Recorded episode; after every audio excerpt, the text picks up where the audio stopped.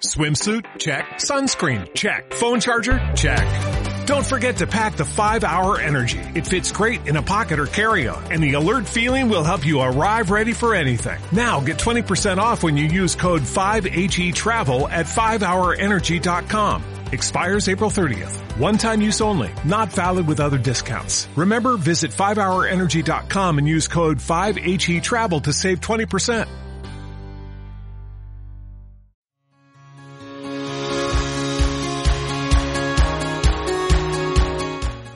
Hola, bienvenida al podcast Eso no me pasa a mí. Yo soy Eureka Allende y te contaré mi experiencia en temas de infertilidad, abortos de repetición, muerte perinatal y embarazo. Espero poder contarte también en un futuro mi experiencia con la maternidad. Quédate conmigo si estás pasando por algo similar porque intentaré ayudarte a recorrer este camino y juntas lo haremos más sencillo.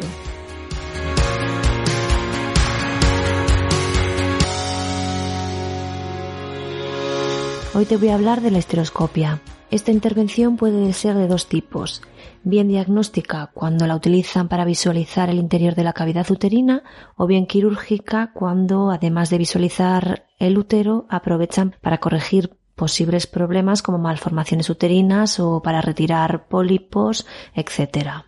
Hasta donde yo sé, la histeroscopia diagnóstica se hace sin anestesia porque es menos invasiva que la quirúrgica y lo que hacen es introducir vía vaginal una camarita para poder ver el interior del útero. No obstante, yo os voy a hablar de la intervención quirúrgica porque es la que me realizaron a mí. Como os comenté en el anterior episodio, a mí me habían detectado en la esterosalpingografía o eso les pareció, que yo tenía útero arcuato, que se llama. Esto es que el útero, en lugar de tener una forma de triángulo invertido o de, o de pera invertida, que es lo normal, tenía una pequeña hendidura en la parte de arriba, por lo que no era perfecto del todo. Esto puede obstaculizar la implantación de un embrión y por eso decidieron hacerme esta intervención para corregírmelo. En el caso de la histeroscopia quirúrgica, como además de la cámara tienen que introducir instrumental para hacer la corrección necesaria, suelen dar anestesia general. ¿Qué cosas hay que tener en cuenta antes de la intervención? Bueno, pues a mí me dijeron que no podía estar con la regla porque dificultaba la visibilidad, que debía tener una cita antes de la intervención con la anestesista para firmar el consentimiento, que el día antes me debía introducir vía vaginal dos pastillas que me recetaron, que son pastillas que se llaman Citotec y que sirven para ensanchar el cuello del útero, y por último que debía acudir a la intervención acompañada. Y en ayunas, Nadie me explicó en qué iba a consistir la intervención, ni me dijeron que las pastillas de Citotec eran horrorosas, ni absolutamente nada más. Pues bien, os diré que esas pastillas Citotec me hicieron pasar por uno de los peores momentos que he vivido, y si ahora me dijeran que las tengo que usar de nuevo, la verdad que les pediría poder evitarlas de alguna manera porque estas pastillas permiten ensanchar el cuello del útero a base de contracciones. De hecho, son pastillas abortivas y también las recetan cuando ha ocurrido un aborto y han quedado restos dentro de la mujer y hay que expulsarlos. Por lo que hacen que sufras unos dolores fortísimos. Yo pasé toda la noche previa a la esteroscopia sin poder dormir por los dolores, con visitas constantes al baño y un sangrado casi como, como el de una regla. Me encontré fatal durante toda la noche e incluso durante la mañana antes de la intervención seguía estando mal. Y a mí ningún profesional médico me había advertido de, de todo esto.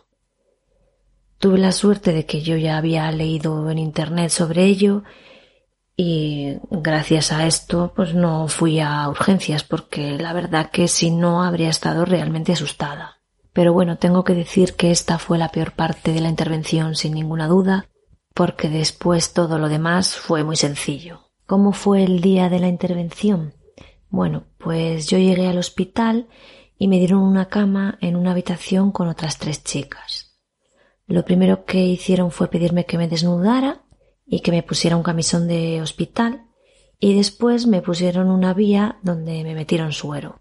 Fui la última de las cuatro chicas en entrar en quirófano, por lo que la espera fue larga, pero la verdad que fue tranquila porque ya el dolor de las contracciones que me había generado el citotec pues se me había pasado. Todas las enfermeras fueron un encanto y por suerte durante esa espera no, no lo pasé mal. Al entrar en quirófano, lo primero me vino la cirujana y me hizo varias preguntas del motivo de la intervención y de cómo la iba a realizar y la verdad que fue muy amable. Después ya los celadores me metieron en quirófano y allí me tumbaron en la camilla que es tipo potro y que tienen sus dos aparatos para sujetar las piernas y que puedan intervenirte vía vaginal. Empezaron a atenderme varias personas, una tomándome la tensión, otra poniéndome las piernas en el sitio adecuado, la anestesista tranquilizándome. Y la verdad que yo ahí, entre el sueño que tenía de no haber dormido durante toda la noche y que sabía que me iban a poner anestesia general, pues ya estaba tranquila y casi quedándome dormida. De hecho, cuando me pusieron la anestesia general y me pidieron que empezara a contar de 10 para abajo, yo creo que ya no llegué ni al 8. Cuando finalizó la operación, que por lo que me dijo mi chico no duró más de 20 minutos o media hora, me llevaron a la sala de recuperación y estuve allí un ratito hasta que me espabilé un poco. Estando todavía medio groggy, me llevaron a la habitación donde estaba esperándome mi pareja y donde estaban las otras tres chicas eh, que compartían habitación conmigo y allí estuve durmiendo un buen rato hasta que desperté del todo. Cuando me llevaron a la habitación, la cirujana aprovechó para hablar con mi chico y ya le explicó que no había visto ninguna malformación y que finalmente, por lo tanto, no me había tenido que hacer ninguna corrección.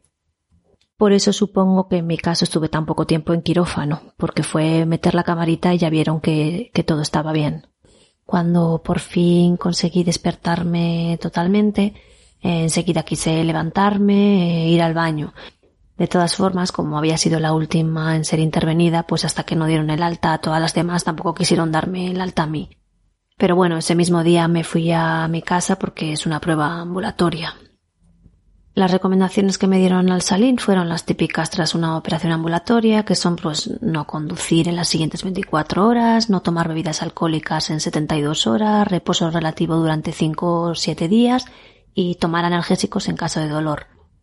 Además, en el caso de esta operación en concreto, pues eh, me dijeron que era mejor usar compresas en lugar de tampones, que evitara los lavados vaginales y que evitara también mantener relaciones sexuales durante 15 o 20 días. También me explicaron que debía acudir a urgencias en caso de tener un sangrado abundante, de tener vómitos, eh, fiebre o un dolor que no se pasara con medicación. A mí el sangrado me duró aproximadamente cinco días y no tuve que tomar ningún analgésico. Además, como la intervención había sido en viernes, pues eh, yo estuve durante todo el fin de semana descansando y después el, el mismo lunes ya pude ir a trabajar. Al cabo de un mes aproximadamente me dieron los resultados de la prueba y ahí me confirmaron lo que ya le había adelantado la cirujana a mi pareja. Esto es, que el útero no tenía ninguna malformación y que habían malinterpretado lo que habían visto en la histerosalpingografía. Esto digamos que es normal, bueno, aunque a mí en ese momento no me lo pareció en absoluto y además me enfadó bastante que me hicieran pasar por esa operación para nada. Pero es cierto que la histerosalpingografía no deja de ser una radiografía y el contraste pudo hacer que pareciera que el útero no, no tenía la forma adecuada. Incluso ahora, viéndolo desde mi situación actual, agradezco que me hicieran esa prueba y que se aseguraran de ello, porque realmente podía haber existido esa malformación y sé además que es causa de infertilidad y de abortos en muchas mujeres. Por lo que bueno, a día de hoy creo que tomaron la decisión correcta. También ahora sé que es una prueba recomendada, aunque de manera diagnóstica, por lo menos en una primera instancia, para mujeres que han pasado por abortos o sufren de infertilidad, con el objetivo pues de descartar las posibles malformaciones o cualquier otro problema uterino. Así que yo, desde luego, no me lo pensaría si me recomendaran hacérmela. Entonces, en la consulta me confirmaron que todo dentro de mí era correcto y aunque no me lo comentaron en ese momento, ahora sé que la intervención aprovecharon y me hicieron también una biopsia endometrial y que en principio todo estaba en orden. Esa prueba, la biopsia endometrial, consiste básicamente en que te quiten un trocito de tejido endometrial para analizarlo posteriormente, aunque hablar de biopsia da un poco de miedo, la verdad que es algo muy sencillito y que te hacen en unos pocos segundos. En este punto quiero hacer un paréntesis para pediros que siempre, siempre preguntéis absolutamente todo en las consultas. Yo de aquellas me dejaba llevar y no sabía ni lo que me miraban, ni los resultados que daban, ni absolutamente nada. A mí me decían que todo estaba bien y pues yo me conformaba. Pero todo está bien. ¿Qué es todo? ¿Qué te han mirado? ¿Qué resultados han salido? ¿Hay algo más que se pueda hacer o que se deba mirar? Yo esto no lo he aprendido hasta ahora, que he tenido que recopilar toda la información de mi historia de cara a buscar el verdadero origen de todos mis problemas y me he dado cuenta de que no sabía absolutamente nada. Como ejemplo, el tema de la biopsia endometrial, que nunca nadie me mencionó y que yo ahora sé que me hicieron. Sin embargo, no sé si verificaron todo lo necesario. Por ejemplo, miraron si tenía endometritis crónica.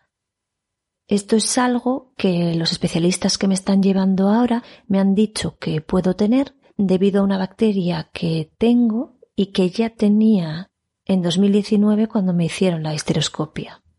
De hecho, me he vuelto a hacer una biopsia endometrial para verificar que no tenga ahora esta endometritis crónica. Pero bueno, ya os hablaré de esta prueba que me he hecho ahora porque es una prueba aislada, no ha ido asociada a ninguna histeroscopia y os contaré mi experiencia y cómo es esta prueba más adelante.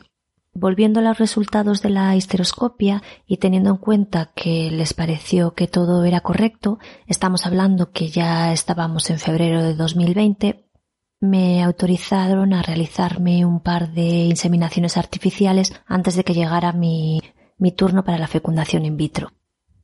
Aunque bueno, como sabréis si habéis escuchado el primer episodio, al final en ese momento no, no me hicieron ningún tratamiento. Hasta aquí mi experiencia con la histeroscopia quirúrgica y espero y deseo que os haya servido de ayuda si vosotras también os la tenéis que hacer.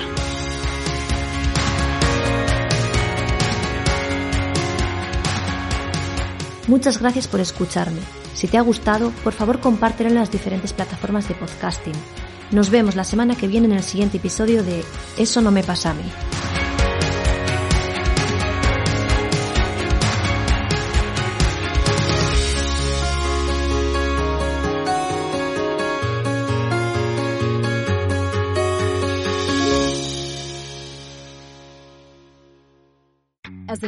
Western Union customer, you can enjoy a $0 transfer fee on your first international online money transfer. Send money to your family and friends back home the fast, easy, and reliable way. Visit westernunion.com or download our app today to get started, and your first transfer fee is on us. FX gains apply, not available for credit cards and transfers to Cuba. Services offered by Western Union Financial Services Inc. and MLS 906983 or Western Union International Services LLC and MLS 906985.